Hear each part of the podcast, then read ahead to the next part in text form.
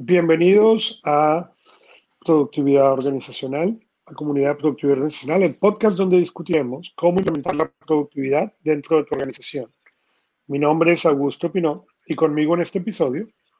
Álvaro Navarrete, de KPI Consultor.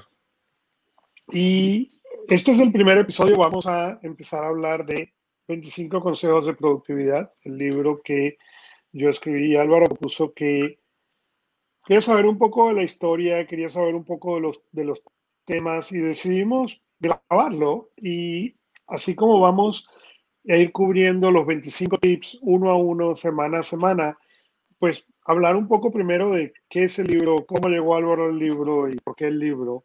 Eh, un poco eh, eh, interesante tener que introducir tu propio libro. Así que yo no voy a introducir el libro, sino que voy a dejar que Álvaro lo haga. Pues para mí es un placer, Augusto. Digo, yo fue, digo, yo gracias a este libro debo nuestra relación. Yo justo empecé, bueno, yo de productividad llevo leyendo, pues imagino como tantas personas de mi generación, pues te diría 20 o 30 años, ¿no? Entonces, pues eh, a través de un compañero me, recomendó este libro y, yo justamente antes de este libro acababa de, de hacer un seminario de GTD de Allen y había leído el libro de la persona que sabe tanto en español que nunca recuerdo su nombre, y que yo me gusta tanto ese tipo que tú conoces. José Miguel. José Miguel, Pues digamos, yo me leí el de, el de, Allen, luego me leí el de José Miguel, el de, el de José Miguel me pareció cojonudo y luego a continuación leí ese libro, ¿no? Entonces, claro, yo este libro, que es un libro que personalmente, pues yo cuando compro un libro, hago una cosa que leí que hacía Bill Gates, que normalmente es, digamos, investigarlo para obligarme a leerlo y nunca desperdiciar el tiempo de la compra, el tiempo de lectura, ¿no? Entonces yo normalmente me, leí el índice de los 25 tips, había, ahora tengo que apuntar los 12 que me interesaron y justamente eh, en, dos horas de lectura pues eh, saqué una conclusión que a mí con el tiempo me ha costado muchísimo llegar a entender que esa conclusión te la debo a ti, Augusto. Y yo me voy a, si me permites, me tomo la libertad de leer lo que, lo que escribí. No sé si, si se ve bien. Vale, digamos, yo soy una persona que, digamos, cuando mis hijos hereden los libros y quieran venderlos tendrán graves problemas porque escribo muchísimo y anoto. Al contrario, la gente, las notas valen más que el, libro. Pues yo normalmente intento resumir, la, digamos, suelo leer los libros varias veces porque tengo por, por, vocación, más que comprar muchos libros, intentar releer y reestudiar los, los que ya tengo, ¿no? Entonces, fíjate lo que yo me apunté cuando leí tu libro como conclusión. Me puse, esto no va de hacer muchas cosas, sino de hacer las que hay que hacer a tiempo.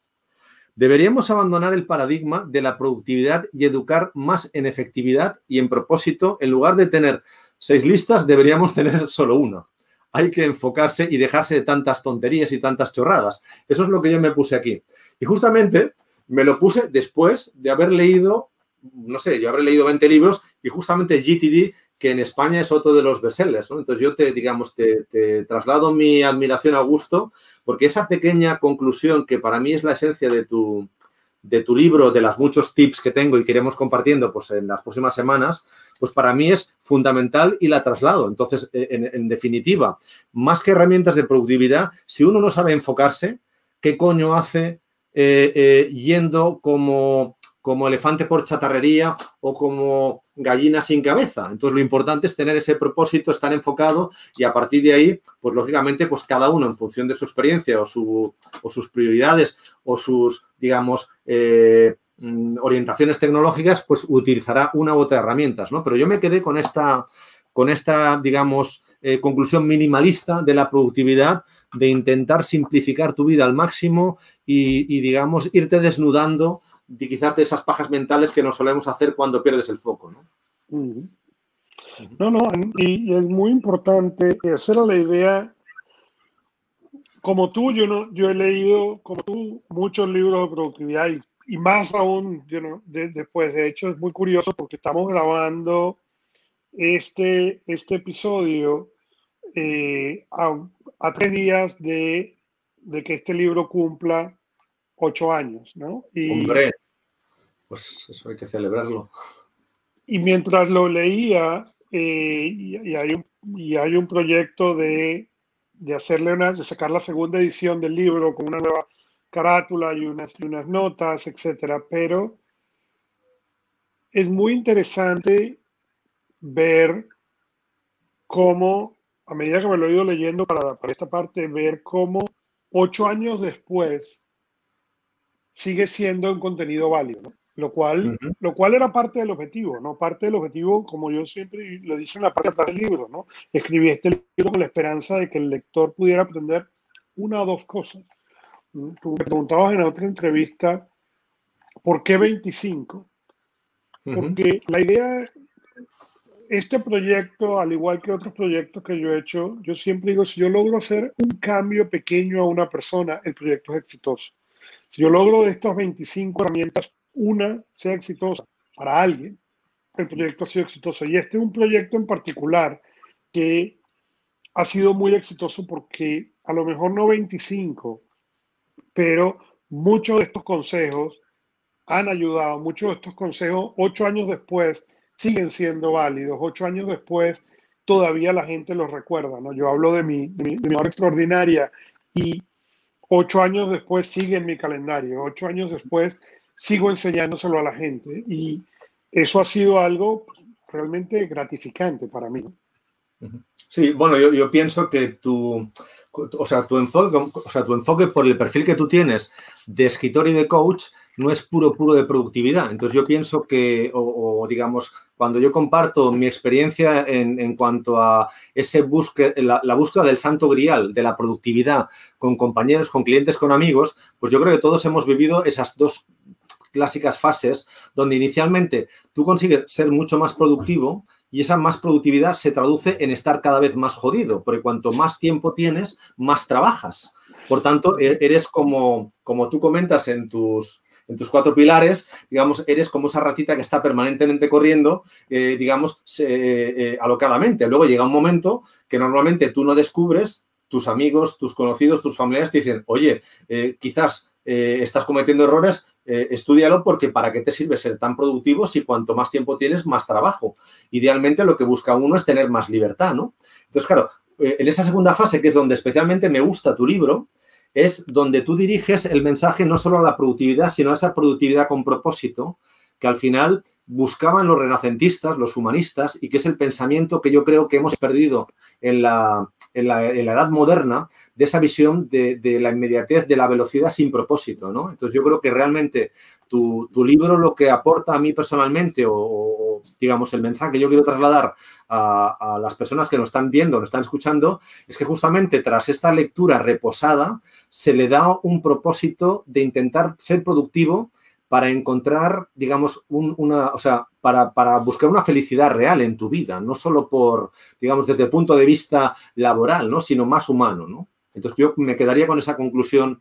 Si, si, yo no sé si tú perseguías eso cuando realmente lo escribiste hace ocho años, ¿no? Pero a mí se me quedó realmente esa, esa, esa visión, digamos, no tan gitidista, por utilizar el, el, término de Allen, digamos, sino más humanista, que en el fondo eh, complementaría para mí el, enfoque clásico más tradicional de trabajar alocadamente, más taylorista, ¿no? Más de Ford, ¿no? Es un poco mi mensaje. Bueno, y, mira, yo lo he dicho por mucho tiempo. El, el, secreto, el misterio de la productividad no es tal. La productividad son principios, consejos y hábitos y utilizar la tecnología para apoyar esto. Y el problema más grande que yo encuentro en, en todo este misterio de la productividad es que creemos que la tecnología va a solucionar algo. Entonces, en vez de enfocarnos en los principios, los consejos y los hábitos, tendemos a enfocarnos en cómo la tecnología va a solucionar algo. La tecnología no lo va a solucionar ni hoy, ni mañana, ni nunca. Inclusive con, con la inteligencia artificial aún no lo puede. Mi teléfono puede venir y decirme, usted está en, en el supermercado y tiene que comprar papas, pero si yo no le pongo que, tengo, que necesito papas, la inteligencia artificial no sabe que vamos a llegar a un punto en el cual la inteligencia artificial va a poder decir, no hay papas en el cajón y tiene que poner papas. Sí, pero queremos llegar ahí, queremos perder la habilidad de pensar.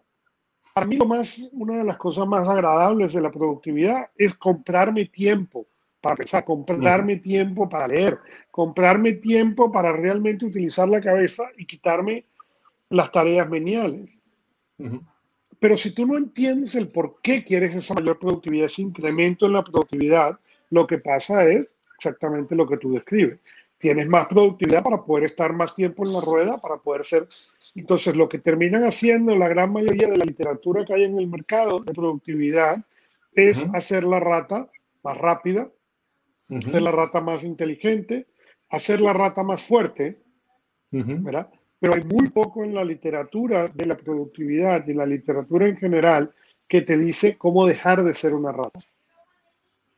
Y eso es parte de la idea de lo que yo escribo, ¿no? Yo siempre quise salir de la... siempre me he querido bajar de la, de la ruedita, ¿no? Eh, entonces, parte de la idea de este libro y otro siempre ha sido darle a la gente las herramientas para ver si pueden ser menos o pueden decidir estar menos, ¿no? La rueda no tiene nada de malo. La rueda de la rata no tiene nada de malo.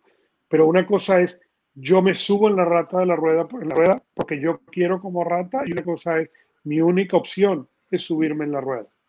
Esa distinción es el objetivo a cambiar. Muy bien, Augusto. Pues en, mi caso, digamos, te estoy enormemente agradecido y, más aún cuando tendremos la oportunidad de comentar cada semana uno de esos 25 consejos y actualizarlo.